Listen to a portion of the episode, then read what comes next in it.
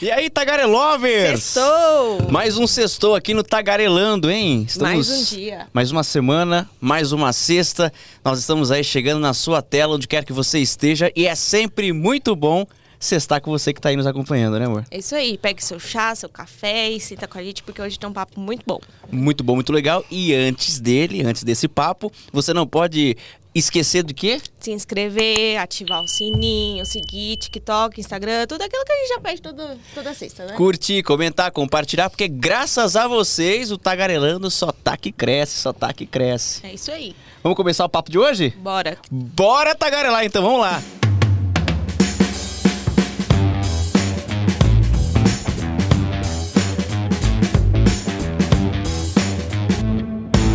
Olha, o nosso convidado de hoje é um dos maiores advogados criminalistas desse país. Já participou de mais de 50 julgamentos em plenário, onde o papel dele era ou acusar ou defender alguém. Entre tantos casos que ele traz no currículo, estão os principais da história do nosso país, os mais emblemáticos. Além de tudo isso, ele também encontra tempo para ser comentarista de segurança pública na TV Tati Record de Campinas. Seja muito bem-vindo, doutor Dr. Fábio Fábio. Costa. Valeu, cara, sensacional tá aqui. Legal Pô, demais. Esperei demais o convite. Ah, e a gente Demais, nossa. agradece demais. Obrigado mesmo o convite. Você tá aqui com a gente Show, hoje, show. Lá. participando. Sua história de vida, ela é muito interessante, ela chama a atenção, porque eu me lembro que uma vez a gente tomando um café lá em Campinas, você falou pra mim assim: "Olha, Lucas, pra mim não foi fácil. Por quê? Porque depois que eu me formei advogado, né, me formei em direito, pra começar a atuar na área foi um perrengue. Você se lembra da história da UAB que você me contou, né? Hoje em dia todo mundo quando faz direito, eu imagino, já quer passar na ordem logo de primeira, no exame da ordem. Com você não foi bem assim, né? Conheço muitas pessoas que passaram assim na primeira vez. Muitas pessoas. Fizeram o primeiro exame, o exame é dividido em duas etapas. né? Então você tem a primeira etapa que é de múltipla escolha, e aí depois você tem uma prova prático-profissional. Você escolhe uma área que você quer atuar. É, eu sempre escolhi direito penal, e aí você faz essa, essa peça prático-profissional, que é uma peça escrita. Então são duas etapas. São três provas por ano. Nessa de múltipla escolha, são 80 questões, você tem que acertar 40 questões. E se você acertar 40, você passa para essa segunda fase, onde a prova vale 10, você tem que tirar 6. né? Então eu fiz a primeira vez nessa de múltipla escolha, reprovei. Segunda vez eu reprovei. Na terceira vez eu consegui ir para a segunda fase. Nessa segunda fase, você tem duas chances. A prova vale 6, se você tirar menos que 6, você tem uma repescagem. E se você não passa nessa repescagem, você tem que retornar para a primeira fase, para aquelas 80 questões, onde você tem que acertar 40. Então eu reprovei na primeira, reprovei na segunda. Na terceira vez da múltipla escolha, eu fui para a segunda fase. Tirei 2,85, reprovei. Na repescagem, 4,80. Aí eu volto para a primeira fase, para fazer aquela bendita prova de 80 questões, você tinha que acertar 40. E aí eu fiz 10 provas seguidas. Eu fui de 29 a 39.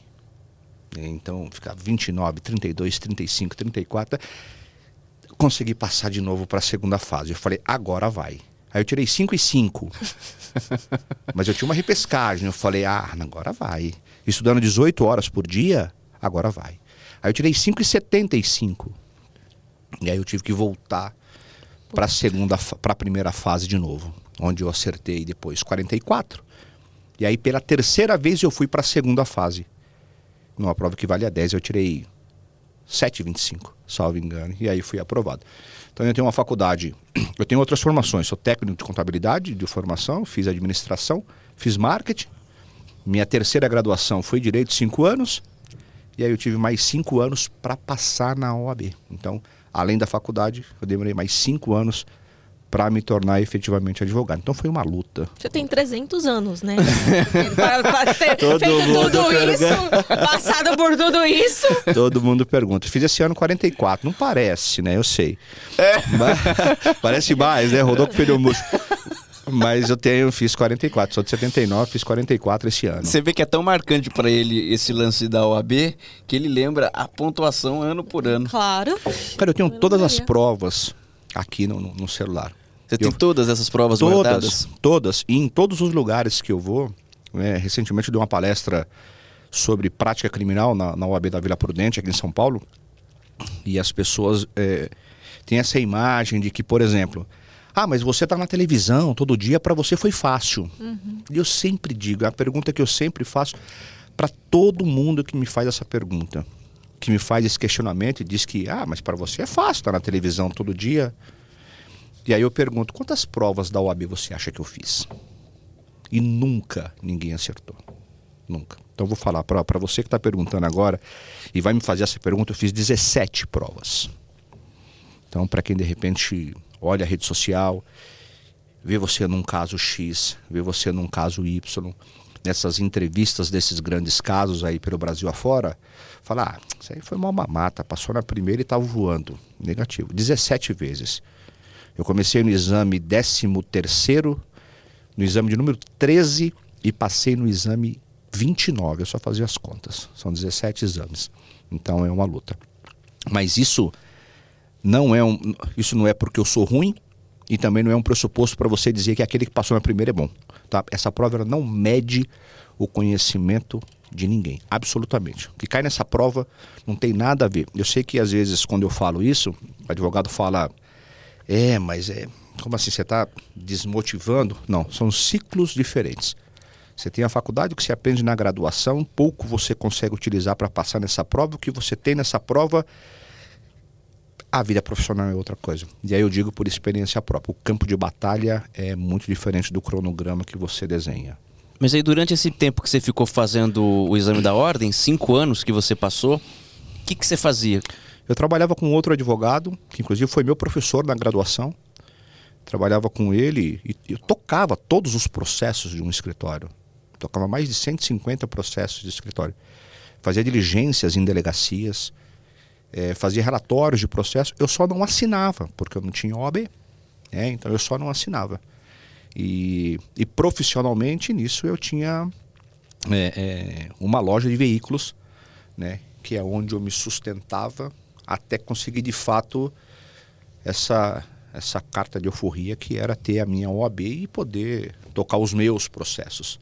Né? Porque até então os meus clientes eram os meus clientes, mas no papel eles não eram os meus clientes. Era esse advogado com quem eu trabalhava com ele, porque ele que tinha que assinar.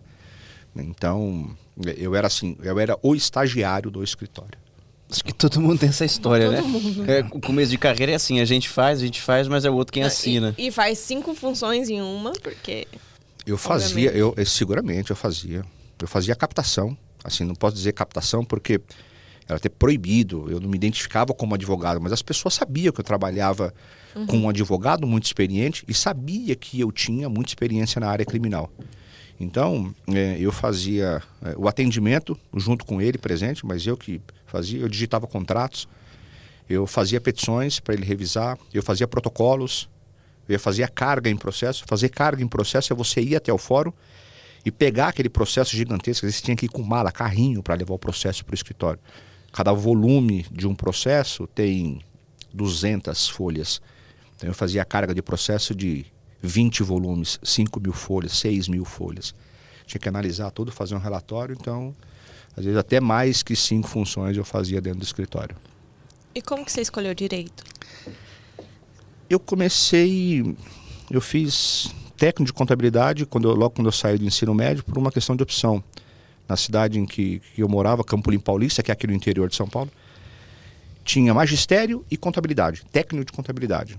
Eu falei, ah, magistério não, não vou dar aula, né? Vou fazer é, contabilidade. E fui fazer contabilidade. Depois entrei numa faculdade de administração. E aí terminei essa faculdade, mas também não. Marketing também eu não usava nada. Resumindo, eu tinha duas graduações, um curso técnico, e eu não atuava em nada. Então eu precisava de fato de uma. É, de, uma, de ter uma graduação para eu exercer nessa minha graduação. Eu falei, ah, eu vou fazer direito.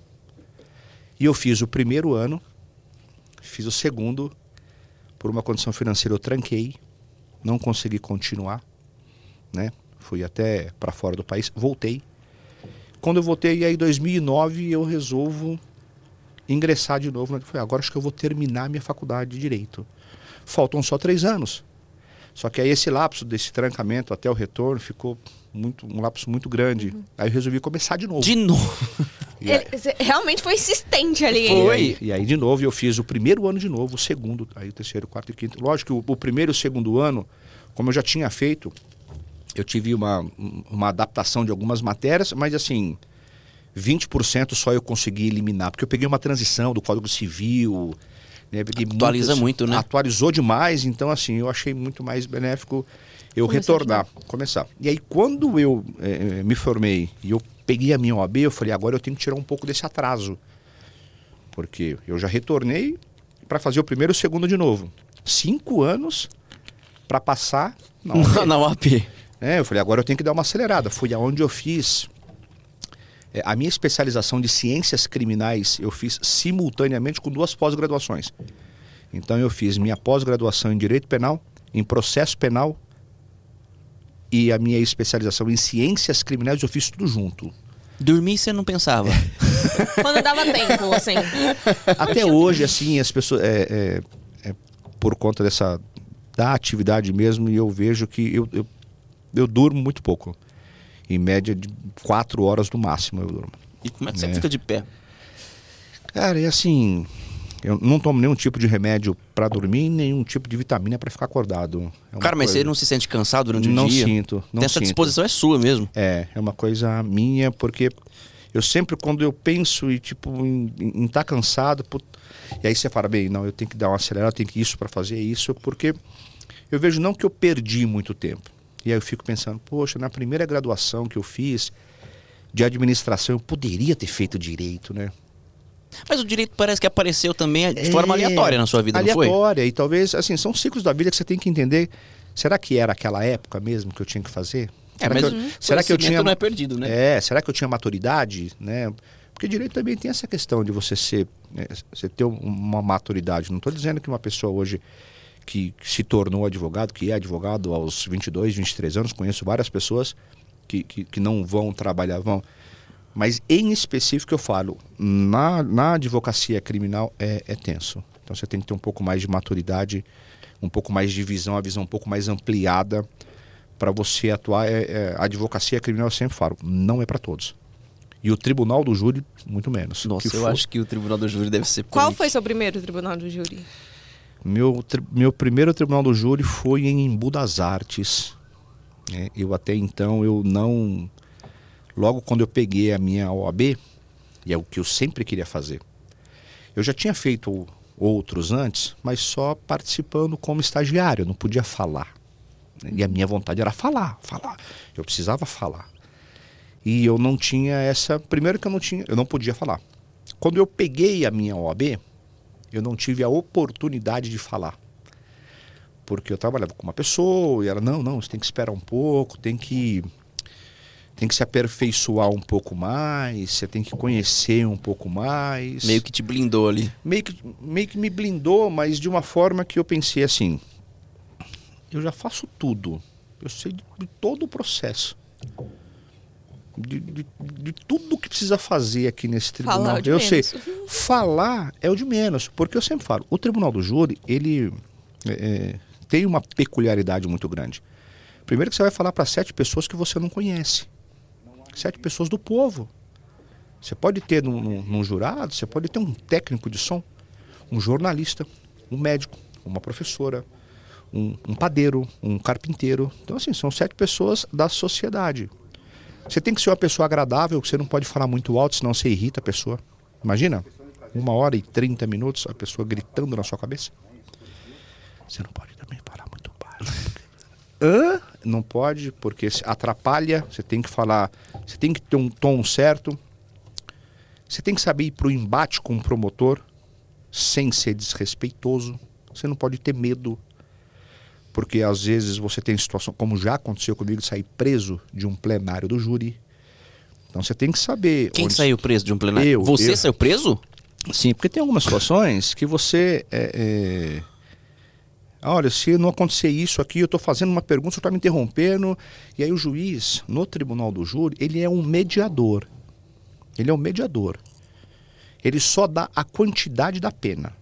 Ele não decide se a pessoa é culpada ou inocente. Ele vai dizer o seguinte: Doutor, Ministério Público, o senhor está com a palavra. O Ministério Público vai lá e fala durante uma hora e 30 minutos. Quando dá uma hora e 20 minutos, o juiz fala: Doutor, o senhor tem mais 10 minutos. Aí termina o promotor e fala: Doutor Fábio, o senhor está com a palavra. Eu vou e falo. Então ele fica só meio que. que tem alguma discussão, doutor, só um minuto, tal, vou...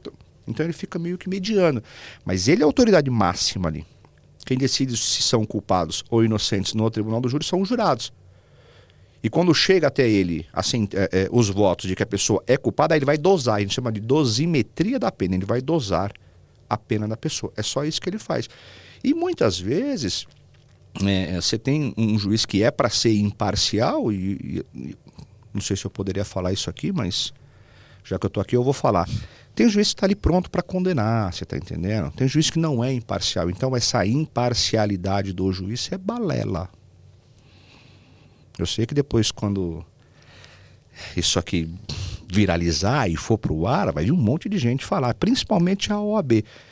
Mas assim, é, eu tenho que falar. Por quê? Porque não há essa imparcialidade que todo mundo acha.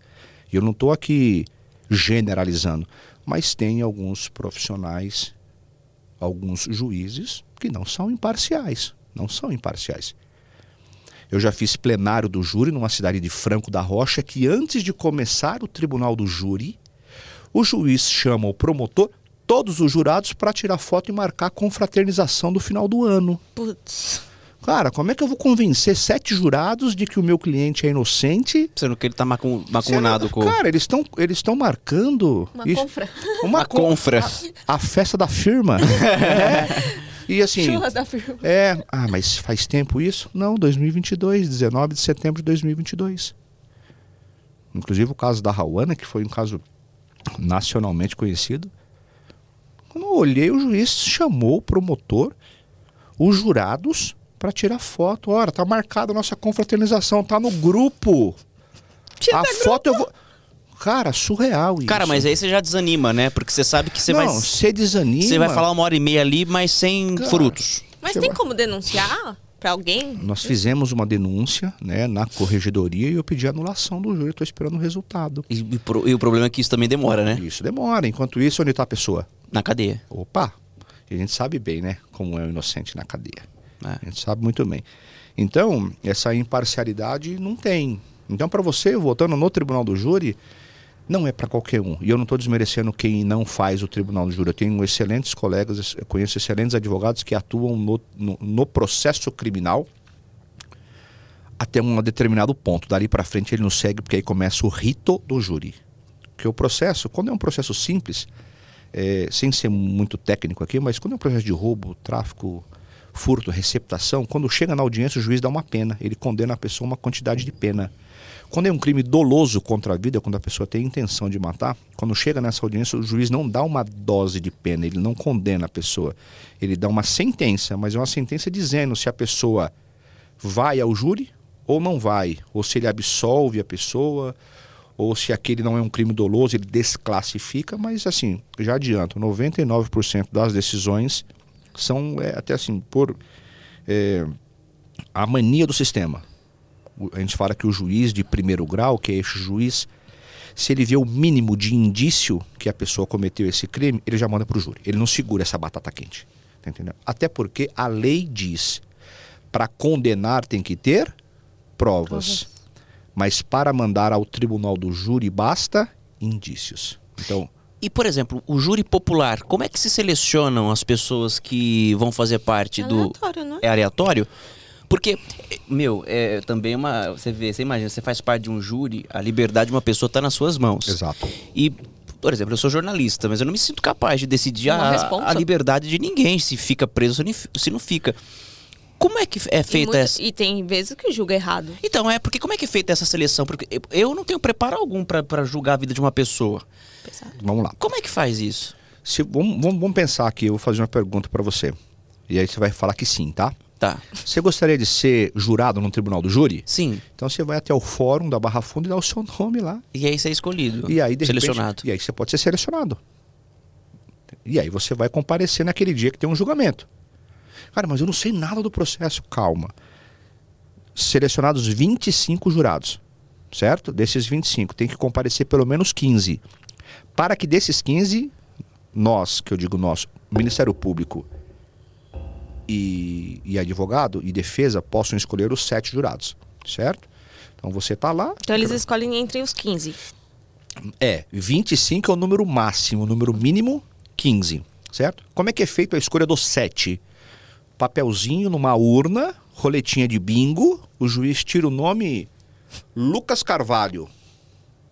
Aí você está sentado nesse momento e você levanta, certo? E aí o juiz pergunta para mim, doutor, tipo, se eu aceito ou se eu recuso. A, gen- é, a defesa, tanto a defesa quanto o Ministério Público, a gente recebe somente o nome e a profissão. Então ela vai estar lá, Lucas Carvalho, jornalista. Paloma Amaral, jornalista, ok? Então, nesse momento, sorteou seu nome, você levanta e aí eu vou olhar para sua cara e você tem tipo três segundos para ver se o teu santo bate com aquela pessoa. E aí você vai escolher de acordo com o processo. Por exemplo, eu estou fazendo a defesa de um de um, uma pessoa que matou, é, sei lá, a, a esposa. E aí você pega uma pessoa mais velha e aí você tem aquela coisa tipo assim, meu, esse cara deve ser casado, tô vendo uma aliança na mão dele, casado, tem esposa, imagina que ele perdeu, vai perder a esposa, poderia ser o meu cliente que matou. Então, aí você pode recusar, você tá entendendo? Mas Então, Tudo muito rápido pra você pensar assim, né? muito, muito. Fração de segundos. Eu posso fazer algumas perguntas. Por exemplo, se você está lá dizendo que o Lucas Carvalho é funcionário público, como já aconteceu, Lucas Carvalho.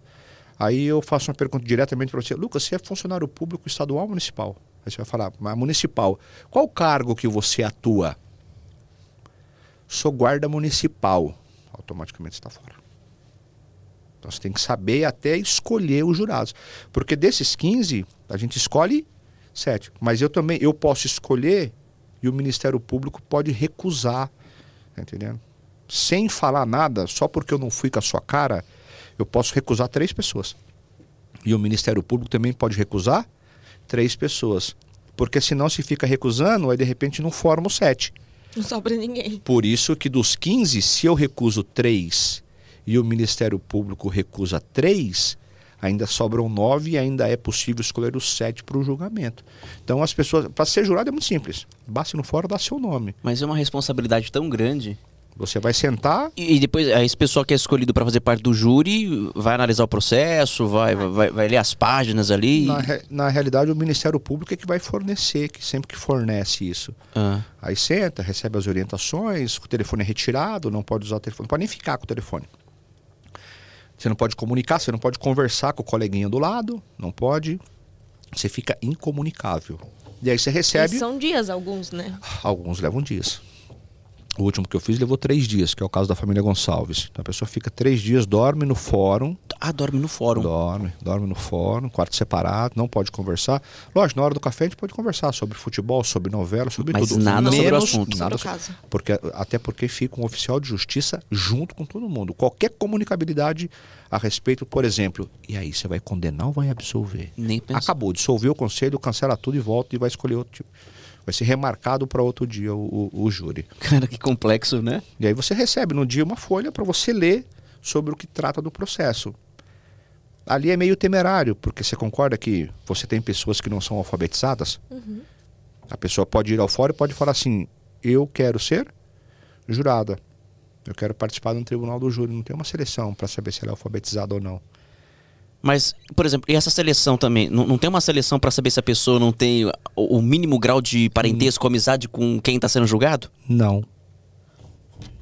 Não é? Porque, por exemplo, vai ter o julgamento do meu tio lá. Eu vou lá e. Ó, eu sou Lucas Carvalho, quero fazer parte aqui, quero fazer parte do júri. Mas aí Você não vai uma- me perguntar se Mas aí tenho... tem uma advertência, o juiz adverte, não pode participar do conselho de sentença quem tem grau de parentesco, ascendente, descendente, cônjuge. Mas então Tem- pode. tem- Pode fazer parte do júri alguém que tenha parentesco com a pessoa que tá Não pode, não Então, pode. Mas essa. Eu não entendi ainda como é que. que- como é que eu comprovo que. que... Na hora, na hora, o juiz vai dizer, olha, os senhores jurados, não pode participar do júri quem tiver grau de parentesco e Ah. tal. Então é perguntado a vocês, aos jurados. E aí o jurado vai dizer, olha, eu sou primo de terceiro grau do Já não réu. pode. Não pode. Eu sou primo de quinto grau da testemunha X. Não pode. Mas se ele omitir essa informação? o júri é anulado. A gente descobrir lá na como Ah, se descobrir lá na frente. descobrir o júri, o júri anulado. Não só júri, como audiência ele é anulado. Então é uma responsabilidade muito grande. Muito. Porque depois o Ministério Público tem uma hora e 30 minutos para poder eh, explicar para vocês, jurados, o caso e pedir a condenação. E eu tenho uma hora e 30 minutos para explicar o porquê que eu quero absolvição. Então o Tribunal do Júri é, é um tribunal bem complexo, é a minha especialidade hoje, porque é uma coisa que eu sempre quis fazer. E o primeiro que eu fiz foi em Embu das Artes. E fiz por, assim, por uma questão muito peculiar, porque eu não tinha me preparado, porque era um júri que, embora fosse de um cliente meu, quem iria fazer era esse outro advogado. E uma semana antes ele me disse que não iria fazer porque não estava bem de saúde. E aí eu não me vi numa outra situação não sei fazer. E a orientação que eu sempre falo hoje, inclusive para alunos, para jovens advogados que me, me perguntam é: nunca façam um plenário do júri sozinho, nunca. Você tem que ter um outro colega lá para nem que seja para ficar de vaso na mesa, porque é muito, sabe, você se sente muito É tenso. muito tenso. Você tem que ter alguém, pelo menos, para te dar uma orientação, ou te dar uma dica, para na hora que o Ministério Público estiver falando, você sentar, bater um papo, falar sobre o processo, alguma coisa. E nesse eu tive que ir sozinho. O meu primeiro, eu fui sozinho. Ganhou ou perdeu? Foi- ganhei, ganhei. Ah, então, foi assim. Estreou bem. Estreou bem. E eu fui todo, assim, todo... Fez valer a pena todos os cinco anos pra passar na OAB. E eu lembro que eu fui. Aí levei uma câmera para gravar, né? para registrar aquele momento e tal. E logo no início, você faz uma saudação, né? Pro juiz, pro promotor, pros jurados. Cara, minha voz não saía. De nervosismo? Nossa, eu olho assim. Tremendo. Nossa, eu tava suando em bicas. eu lembro que quando a juíza, foi uma juíza muito simpática, disse para mim assim: doutor, o senhor está com a palavra. Eu falei: meu Deus, me ajuda. E agora? E agora? Isso, é- isso porque você sempre quis isso, hein? É, e assim, é, então, assim, eu, tinha, eu tinha que passar por esse momento. né? Eu tinha que passar por esse desafio. E aí falei uma hora e vinte e poucos minutos, porque o Ministério Público fala uma hora e trinta, depois eu falo uma hora e trinta. Só que o Ministério Público pode voltar e falar mais uma hora, que chama réplica. E aí eu tenho que voltar e falar mais uma hora, que chama tréplica. Mas de argumento. É, então assim, por isso que eu falo, o Tribunal do Júri é bem tenso, porque uma audiência é simples, quer dizer, não tão simples, não desmerecendo. Mas numa audiência, o juiz quando pergunta, doutor, você tem alguma pergunta? Tenho sim, excelência, só um minuto. Você vai consultar um livro, você consulta o telefone, você consulta... o- No júri, não. No júri tem que estar na cabeça e você pode ser surpreendido a qualquer momento por uma situação. E se passar uma situação, você não pode alegar depois. O promotor pode falar uma coisa que ele não. Um exemplo, ele tem- fala alguma coisa que ele não possa falar, e se você não se atenta, você não pode alegar depois, tem que falar na hora, senão você Você perde a, perde. o time. Não, você perde o time, não. Juridicamente é, chama preclusão. Hum, Não adianta você alegar depois. Por isso que, inclusive, eu tenho uma tatuagem aqui escrito Dormientibus non succurit ius. O direito não socorre aos que dormem. Entendeu? Tem que ser, tem que ser na hora. E você já viu o tribunal julgar errado algum caso seu? Olha, errado não.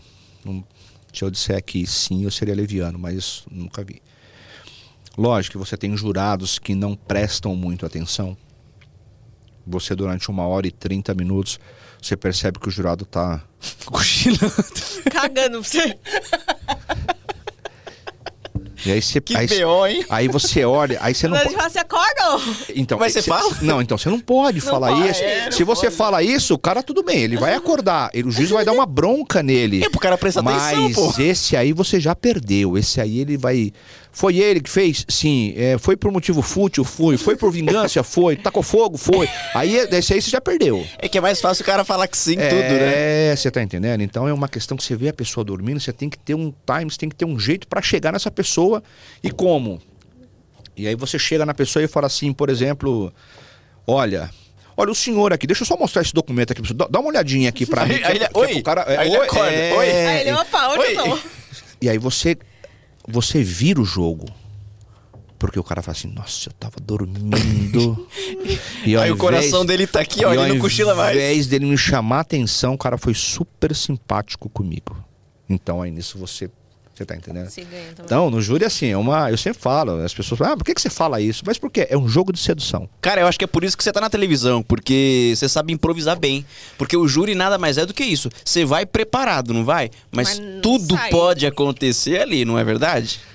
Uma, uma das coisas que me levou, assim, que me trilhou é, é, para a televisão foi isso.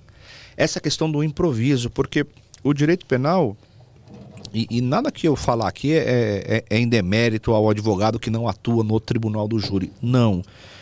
Porque no tribunal do júri foi, são essas peculiaridades que eu falei. Você não pode, você não pode ser um cara é, que fala alto, você não, um cara que fala baixo, você não pode ter medo do promotor, você tem que saber brigar. Tem que estar sempre na medida. Você tem que saber brigar, mas tem que saber brigar. Você tem que saber quais são os seus direitos. É, você tem que saber que, por exemplo, se tem alguma, alguma, alguma coisa que está acontecendo ali, que o juiz não está intervindo alguma coisa, você pede excelência, olha, se o promotor me interromper mais uma vez, eu vou abandonar o plenário do júri. Aí pede promotor, aí você começa a falar, o promotor te interrompe de novo. Excelência, pela última vez, se eu for interrompido, eu vou abandonar o plenário do júri. Aí o promotor interrompe, eu tiro a beca. E o juiz, doutor, se o senhor retirar, o senhor está preso. Então, então eu estou abandonando, pode prender. E foi numa, numa situação dessa que você Numa- foi preso? Numa situação dessa. Então, assim, E é preso mesmo, algemado? é, na realidade aí fica aquela celeuma, entendeu? Fica aquela coisa tipo, vai algemar, não vai? Chama a prerrogativa da OAB. A prerrogativa é um setor da OAB que atende o advogado quando ele está em, em perigo. Assim, para quem, só para vocês entenderem, é o bombeiro da, da, da OAB, entendeu? O que vai apagar o incêndio? É, né? o que vai intermediar ali, entendeu? Porque você está no exercício da sua profissão, entendeu? Pô, e aí, advogado, "Pô, mas eu vou ser preso, vou para um CDP, para uma penitência. Não. É, tem uma questão, aí vai aplicar uma multa, você vai ter que recolher. Dá uma puta de uma dor de cabeça que você não tem noção. Mas eu sempre falo, e aí eu acho que é, é, aconteceu essa semana, inclusive, quando você falou lá do caso do, do Rodrigo, cara, esse foi um dos casos mais, mais emblemáticos que eu vi, assim, de. Por quê? Quando você chega numa audiência, e quando eu falo audiência, leia-se também tribunal do júri. Você tem um juiz que muitas vezes não é imparcial. Você tem um promotor de justiça que quer ver o sangue do cara escorrer. Você tem a vítima, quando viva, desce a lenha. Você tem a polícia, que às vezes quando pega o cara, bate no cara. Já aconteceu várias vezes. Tem um caso muito emblemático aqui do menino que foi algemado e arrastado na Anhangamera, no baú de uma moto, o menino Johnny, meu cliente. Então você tem esse tipo de policial aí quando chega no tribunal do júri, quando chega na frente de um juiz, ele é o santo. Você tá entendendo? Você tem a família da vítima, que se pegar, o cara já vai matar. Ou seja, é todos contra um. A única pessoa que o, o, o réu, o acusado, ele tem numa audiência e num tribunal do júri Advogado. é o advogado. E eu sempre falo, sempre falo. Falei esse final de semana, nessa palestra, infelizmente a advocacia está ladeira abaixo. Infelizmente. Por conta de situações como essa, de advogados que não brigam pelos seus direitos. Eu tive um caso, cara, muito tenso, que foi o caso da menina Lara, na delegacia. O delegado foi buscar a mãe, levou a mãe para a delegacia. Mas quando ele estava na casa dela, ela me liga e fala: Doutor, o delegado está aqui, quer me levar para a delegacia. Eu falei: Excelente, pode vir, eu estou na delegacia. Quando chegar aqui, você me avisa que eu subo. E se ele for te interrogar, eu estou presente. Se ele for bater um papo com você, eu estou presente. Eu estou na delegacia. E aí ele chega com ela, entra pelos fundos, sobe. E ela mandando mensagem. Eu tenho até hoje as mensagens aqui. E ela dizendo: Doutor, eu estou aqui, sobe. É, eu fui na recepção e falei, escuta, é, é, para uma moça que estava na recepção, se avisa o doutor tal que. Eu vou falar o nome, doutor Rafael. Você avisa o doutor Rafael que eu sou advogado da moça da senhora que ele está ouvindo lá em cima. E a essa altura do campeonato, gente, esse caso já era o caso de, o caso de maior repercussão no país. Fala um pouco dele, doutor, pra quem não, não tá se caso- familiarizando. É, esse caso é da, da, da menina Lara, 12 anos, lá de Campo Limpo Paulista. Ela saiu numa quarta-feira para ir numa padaria por volta das 12h30 para comprar um refrigerante e simplesmente desapareceu. Apareceu morta no sábado com uma pancada na cabeça jogada no mato. E nesse momento aí eu acompanhei, inclusive um cobertura da, da, da televisão em peso, tava lá, cobriu, aí domingo foi o sepultamento, e- e essa questão já era já tinha uma semana mais ou menos que a menina tinha sido sepultada. Então, assim, o Brasil inteiro já sabia desse caso. O Brasil inteiro sabia que eu era o advogado da família da menina Lara, ok? Então eu falei, ó, avisa a mãe que eu estou aqui. Porque ele foi buscar a mãe para dar um depoimento, para bater um papo. E a moça da recepção liga para ele e olha para mim e fala, doutor, não é para subir ninguém. Aí eu falei, não, mas avisa para ele que eu sou, eu sou advogado da, da dela que está lá em cima. Doutor, é o advogado da dona Luana que está aí. Aí ela olha para mim e fala, não é para subir nem o senhor. Eu Falei, como é que é? Tinha um portão que, e assim, é, é, falei isso um milhão de vezes. Tinha um portão que facilmente eu poderia abrir e subir até a sala dele. Mas eu falei, entrar sorrateiramente eu não vou entrar. Eu vou entrar se eu for convidado como advogado para acompanhar a minha cliente. Tá? Não vou cometer esse tipo de irregularidade. Poderia simplesmente bater a mão no portão, entrar e subir, mas não, não me dispus a fazer isso. E aí eu falei, inclusive fiquei ao vivo na Rede Record falando quase 30 minutos. Chamei as prerrogativas da OAB, a corregedoria, certo? Para naquele momento ali fazer valer o meu direito. E você falou no ar que estava sendo impossibilitado de entrar? Ao ar. Falei no ar, falei, olha, Em rede nacional. em rede nacional. Falei, olha, tem um portão aqui que facilmente eu posso bater a mão, subir, mas eu não vou fazer isso. Não vou. Eu já chamei a corregedoria, eu já chamei as prerrogativas da OAB e ele vai ter que explicar qual é o motivo que ele não pôde, que eu não, que eu não, não me deixou subir. Né? Se ele está interrogando, se ele está batendo um papo, pouco importa a nomenclatura do que ele vai usar. Ele sabe que ela tem advogado, o Brasil inteiro sabe que eu sou o advogado dela. né? Agora, bate-papo informal, existe um bate-papo informal? Existe, existe. Agora, não no momento que a pessoa está numa sala de uma delegacia, mandando mensagens, dizendo, doutor, vem aqui, vem aqui. Ele tem que atender o pedido dela. Inclusive, ela tem um áudio onde ela diz que ela gravou escondido dele, dizendo: Eu vou ligar para o meu advogado para ele subir aqui. Ele falou: Não liga, não precisa. Entendeu? Então, é Ela uma- pode recusar falar sem a sua ela presença, né? pode, isso é um abuso de autoridade. Isso é um abuso de autoridade. Tá entendendo? Então, assim. Ah, eu vou bater um papo informal. Não importa que você vai bater um papo informal, você vai ouvir. em te- em- tem aqueles termos técnicos, ouvir em declarações, em assentada, em depoimento, não importa. A partir do momento que a pessoa entrou numa sala de delegacia, é opcional ela chamar um advogado e aí ele pode bater um papo com ela. Agora, no momento que a pessoa fala, Eu quero. Opa, opa. E você entrou? Entrei. Num- ao vivo, um investigador bate no meu ombro e fala assim, doutor, é o delegado quer falar com o senhor. Eu tiro a escuta. E abandono Eu- ao vivo. Tava com o ponto, tirei, abandono ao vivo e entra. Aí ficou uma situação super desagradável. Mas dali pra frente, opa, Mas o delegado, ele. aí é outra Ma- história. então, mas o delegado, ele, ele meio que, que quis tirar uma com o senhor. Pô, doutor, precisava de tudo isso. Eu vejo como. eu- Televisão. eu- exatamente. Mas não foi eu que chamei a televisão? A televisão, a televisão estava já cobrindo. tava, mas assim, mas ele se sentiu incomodado e ele verbalizou isso pro senhor, Não- do senhor ter falado ao vivo, porque duas coisas aconteceram, ou ele tava com a TV ligada, ou recebeu uma ligaçãozinha falando, ó, o negócio tá ficando feio, recebe esse doutor.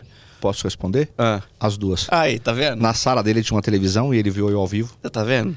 E, E o li- telefone tocou. e- e ligaram pra ele, porque eu liguei, eu liguei na corregedoria, liguei nas prerrogativas da OAB. E aí eu lembro que no outro dia eu recebi, cara, foi surreal isso. Assim, ao longo dos dias eu somei 492 mensagens eu recebi de advogados do Brasil inteiro. De pessoas ligadas ao direito do Brasil inteiro. Dizendo, sabe o quê? Ah, é chato ficar arrumando confusão com o delegado. Ah, se é com... Criticando? criticando. Ah, se é comigo, eu deixo pra lá. Ah, se é comigo, eu entro no carro e choro. Gente, gente, oi. Se o advogado Você chora, tá imagina a entendendo? É, né? se o Então, advogado chorar, a vítima tá perdida. Você tá entendendo? É onde eu quero chegar. Então, no- no- o, o acusado de um processo, ele só tem o advogado. Se o advogado for. Posso falar um palavrão? Não. Pode, né? pode. Um bundão. Isso é Ah. um palavrão, porra? Cara, então assim, então, se for nosso, a gente tá perdido. entendeu? Mas dali pra frente, e aí você tem que. Você, chega um determinado momento, isso não é só na área do direito, em todas as áreas. Você tem que ter um pulso firme, porque dali para frente você é tratado diferente. Impor respeito. Tá entendendo? Eu não xinguei, não xinguei. Não fez barraco? Não fiz. Jamais. Vou meter o pé no portão Não. pra entrar. Não. Até porque a notícia seria outra. A notícia seria outra. Advogado descontrolado. É, de dia de fúria, Advogado mete o pé na já porta. iriam estar caçando uma OAB que foi tão difícil de conseguir. É, pelo amor de Deus, você É. cuida dessa OAB, hein? Aí já pensou, perde assim. Por... Você tá entendendo? Demora cinco anos pra conseguir e perde um segundo. É verdade. Ô, cara, mas você sente que você é tratado pelos seus colegas como. Ai, o Fábio é aquele advogado midiático, adora uma TV. Você sente isso? Não sinto. Não cara. sente. Eu falo Não isso porque sinto, não eu sou sinto. repórter, então eu posso falar, existem profissionais e profissionais, tanto advogados quanto delegados, que têm pavor da mídia, que não querem falar com a gente, que, que, que se puder dar uma despistada.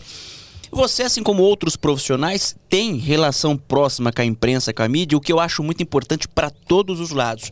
O fato de você estar muito na televisão, nos principais casos, entre os seus colegas que não são assim, você nunca sentiu um. Não. Nunca, cara. Nunca, porque assim, eu falo abertamente, uma coisa que eu não tenho é ego, sabe? Uhum. Eu vejo muitas coisas. É, eu tenho muitos advogados que trabalham no escritório. Hoje, graças a Deus, eu comecei com um escritório bem pequenininho na Avenida Paulista. Né? Hoje nós temos um escritório é, aqui em São Paulo, dois andares, um escritório, cara, super respeitado, um dos maiores escritórios de advocacia criminal do país. E eu tenho muitos advogados que trabalham comigo e sempre quando eu vou fazer uma matéria, sempre quando me chamam para gravar alguma coisa, é, ou quando eu, eu tô numa situação que eu tô numa delegacia, tem um advogado junto comigo, eu faço questão que esse advogado esteja do meu lado para que ele apareça. Se ele tiver oportunidade, eu deixo falar. No tribunal do júri, cara, quantas vezes eu não fiz tribunal do júri e eu falo uma hora e 30 minutos depois do Ministério Público. Aí o Ministério Público volta e fala mais uma hora. Aí, ou seja, eu tenho que voltar e falar mais uma hora. De eu chegar e falar para os colegas assim: quem de vocês quer falar? Ah, não, eu não vou falar porque o caso é seu. Cara, o caso não é meu. O caso é nosso. Nós estamos aqui, nós somos uma equipe. Vai Legal lá, esse pensamento. vai lá e fala. Vai lá e fala. Essa oportunidade eu não tive. Você tá entendendo? Eu, quando eu cheguei em algumas situações, eu, eu sabia do processo de core salteado, eu queria falar, eu tinha capacidade de falar, eu sabia que eu tinha capacidade de falar. Sabe o que eu fazia? É, antes, um dia antes do, do julgamento de um tribunal do júri, eu ficava na frente do espelho, falando, Falando. e treinando. Falei, se amanhã eu tiver a oportunidade, eu vou falar. E eu não tinha, e eu fiquei patinando, você tá entendendo? E eu vejo colegas que estão comigo, gente, vai lá e fala. Cara, não adianta. Eu posso aqui te dar mil dicas. Eu posso te explicar o processo de ponta a ponta. Mas se você não levantar a bunda da cadeira e não for lá na frente daqueles jurados prática. e não falar, não adianta. Não adianta. Tá entendendo? E quando em entrevistas, quantas vezes, quantas vezes. Ah, doutor, eu levo um colega e quando eu chamo o colega, ele fala, ah, doutor, mas não dá pra falar os dois. Tá bom, deixa ele falar. E o cara, não, não, não. Cara, fala. Porque eu sei o quanto é importante, você tá entendendo? Uhum. Você dá uma entrevista responsável. E eu sempre sou a favor da imprensa. Não é porque eu sou comentarista de uma TV que eu sou a favor. Eu sou a favor porque, num caso de desaparecimento, é importante a divulgação. Certo? Num caso que se eu estou atuando pela família da vítima, é importante porque você cobra a justiça. E se eu estou pelo acusado, é importante para que ele dê a versão dele. Você está entendendo? Então o trabalho da. Sempre cara, vai ser Cara, eu importante. sou, sou sempre a favor da mídia. Desde que seja uma mídia, desde que seja uma imprensa responsável, sabe? Que, que e aí eu acho que vocês podem falar melhor que eu, né? Naqueles, sabe, aqueles cortes maldosos que não. Tô dizendo de, de televisão responsável e, e não só de emissora, mas de canal de internet, blog, seja lá o que for. Se for feito de uma maneira responsável, eu sou super a favor. Porque em qualquer situação que eu estiver como advogado, eu acho super importante, como essas que eu falei. Desaparecimento, cara, quantos casos de desaparecimento eu já não solucionei com a ajuda da imprensa? Internet ajuda a divulgar um desaparecido? Ajuda. Colar cartaz no poste ajuda? Ajuda. Ajuda. Mas nada Mas como a qual, TV. qual que é a comparação de uma emissora lançar a foto dessa É. pessoa na tela? Então o alcance é, é muito grande. Exato, porque a televisão eh, chega em lugares inimagináveis. Você percebe, se parar para pensar, tem muito lugar do país que as pessoas ainda não têm acesso à televisão. Imagine a internet. A internet. Né? Então, é exatamente isso. A TV acho que sempre vai, vai colaborar nesse Por isso que eu sou mesmo. sempre, cara, sou sempre a favor, sempre. Então assim, tenho, é, é, conheço, não só conheço muitas pessoas, tenho amizade com muitas, muitas pessoas. Sempre também fui muito responsável nessa questão de, é, de falar. né? Eu, eu falo o que eu sei do que está acontecendo, falo no, no- no âmbito profissional, não falo aquilo que eu acho. que- Então você tem que ter uma responsabilidade não só com a imprensa, mas também com a pessoa que você está representando. Porque você, quando você é advogado de uma pessoa, você não fala em seu nome. Você fala em nome da pessoa. Se você me contratar para eu te defender no processo, eu vou falar em seu nome. Então você tem que ter muita responsabilidade para falar em nome de uma outra pessoa. entendeu? Você literalmente tem uma procuração ali. Literalmente, você tem uma procuração assinada te otorgando poderes para falar eh, em nome dessa pessoa. Então, hoje eu vejo que a advocacia eh, criminal, falo da criminal em específico, que é a minha área de atuação. Está em baixa por conta disso. Esse evento na delegacia receber 492 mensagens, tipo assim, 10% dizendo parabéns, doutor, pela atuação. Para... 90% criticando, achando que, tipo assim, ah, é chato brigar com o delegado. Não, não é chato. Eu tô só pedindo, eu tô só é, lutando Pelo direito. pelo meu direito de trabalhar. Ainda mais eu ainda, com essa história. Cara, de cinco anos para passar no exame. E assim, abertamente, eu assim, não gosto de falar em números, mas hoje uma inscrição da OAB, ela custa, acho que salvo engano, 200, na minha época, 250 reais. Quando você não passa na repescagem, tem mais uma taxinha. Aí você tem livros, cursos, combustível, deslocamento, estacionamento, cafezinho. A minha OAB hoje, somando, facilmente me custou 30 mil reais. Não só o monetário e o tempo. E o, e o psicológico, e a cabeça.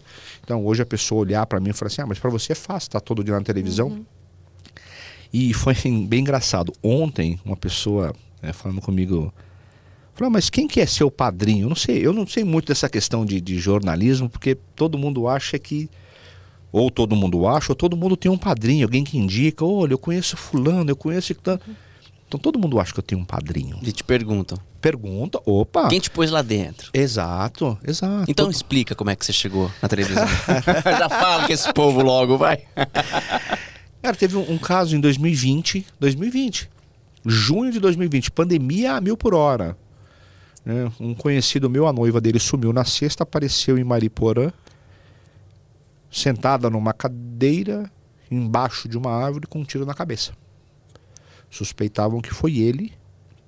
Ele foi conduzido para uma delegacia, me ligou, pediu ajuda.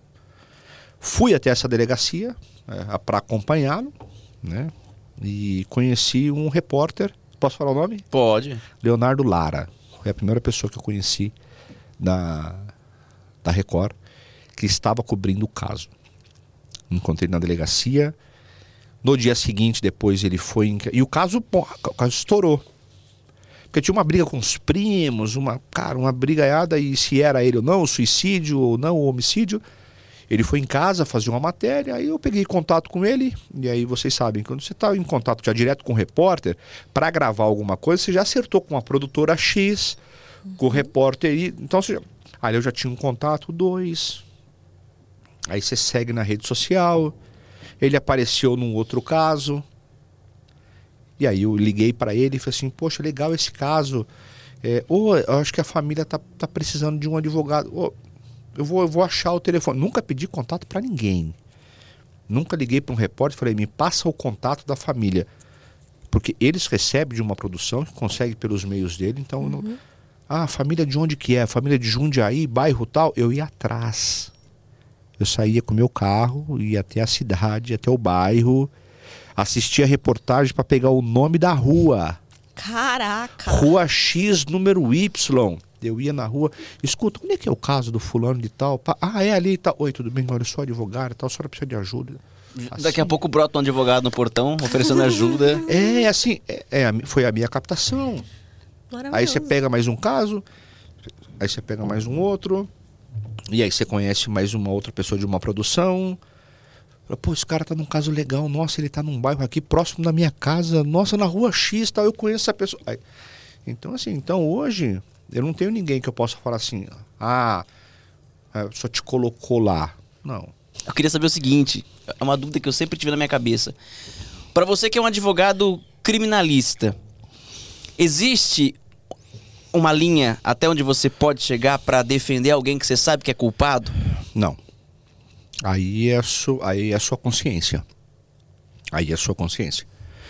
Eu sempre falo, assim, hoje eu não eu vou falar abertamente aqui, vou falar, é aqui ali que eu falo, eu vou Isso. falar. Hoje eu não trabalho com pessoas que com agressores de crianças, idosos e crime de natureza sexual eu não trabalho. No começo, se tivesse aparecido, eu teria é, é, aceitado, porque era uma questão de sobrevivência financeira. Tá? Hoje, graças a Deus, podendo escolher, hoje eu não trabalho mais. Essa pessoa merece, tem todos os direitos. Tem aquela coisa, ah, advogado é, é criminalista, defende bandido. Bandido. tá? Você não defende bandido, você defende os direitos daquela pessoa. Então, quem achar que aquela pessoa não tem direito tem que lutar para mudar as leis. A pessoa tem o direito de ser, de ser defendida. Você vai defender uma pessoa que matou a outra? Vou. Você concorda? Não, concordar é outra coisa. Eu não Precisa deixar isso muito bem definido, então. não concordo absolutamente com uma pessoa que tirou a vida da outra. Não, conso- não concordo com uma pessoa que, que está traficando, que, que furtou, que roubou. Não concordo. Mas ela tem direitos. E é nesses direitos que eu trabalho. É nessa linha que eu trabalho. Nessa linha azul. Se amanhã ela for vermelha, eu vou trabalhar na vermelha. Então é assim que você trabalha. Tá? E aí, respondendo a sua pergunta, como eu cheguei na TV Tati, em 2022 eu estava num plenário do júri na Barra Funda. A Tati, a Tati Record mandou uma equipe lá para Campo Limpo Paulista para falar com a mãe da Lara. E chegou lá, a mãe da Lara falou: não. Sem a presença do Dr. Fábio aqui, eu não falo com ninguém. Com ninguém. E aí, nesse momento, o Orlando Pessotti me ligou. Me mandou uma mensagem. Eu não tinha nem o WhatsApp dele ainda. Ele mandou uma mensagem no Instagram. Doutor, olha, nós estamos com uma equipe, Lara não falou tal, conversa com ela. Eu saí do, do, do plenário do júri, eu lembro que eu acho que era a fala do Ministério Público. Levantei para ele, liguei para ela e falei: olha, atende o pessoal aí, né, que quer, é, quer gravar com você, aproveita, né? Você que está buscando. Essa altura a menina já tinha sido encontrada, morta, sepultada, ok. E ela estava buscando por justiça para encontrar a pessoa que, que era o principal suspeito, o Wellington Galindo de Queiroz.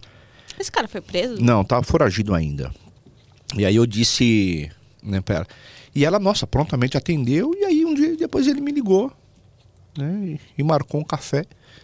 né, e aí me fez o convite para ser o comentarista do Cidade Alerta. Então, assim, foi um, um divisor de águas na minha vida, na minha vida profissional, foi. Então vou, vou aproveitar e quero fazer ao Orlando Pessotti esse agradecimento, cara, do fundo do meu coração. Ah, ele se emociona. é, rapaz. É brabo. É. O brabo do júri, o brabo do júri tá emocionado. Também tem coração, É, tá? mas é cara, isso. é assim, É gratidão o nome disso. É porque assim, cara, porque eu, um jovem advogado, né, assim, cinco anos depois dessa luta para para conseguir a OAB, e aí assim, estudo, e eu sou um cara que estudo demais, demais, demais, demais. Eu estudava 18 horas por dia. Hoje em dia, é, é, se eu pego um caso, assim, eu, eu tenho que saber tudo dele. Eu sou uma pessoa que não gosto de, de ser, ser surpreendido. Algum cliente já tentou mentir pra você? Já vários, vários, vários. Eu falei, olha, não adianta. Eu olhei a página 447, lá está lá tá seu depoimento.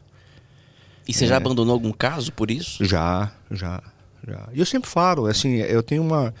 Eu tenho uma. Quando eu começo num caso, eu falo assim, olha, é, a questão é só uma.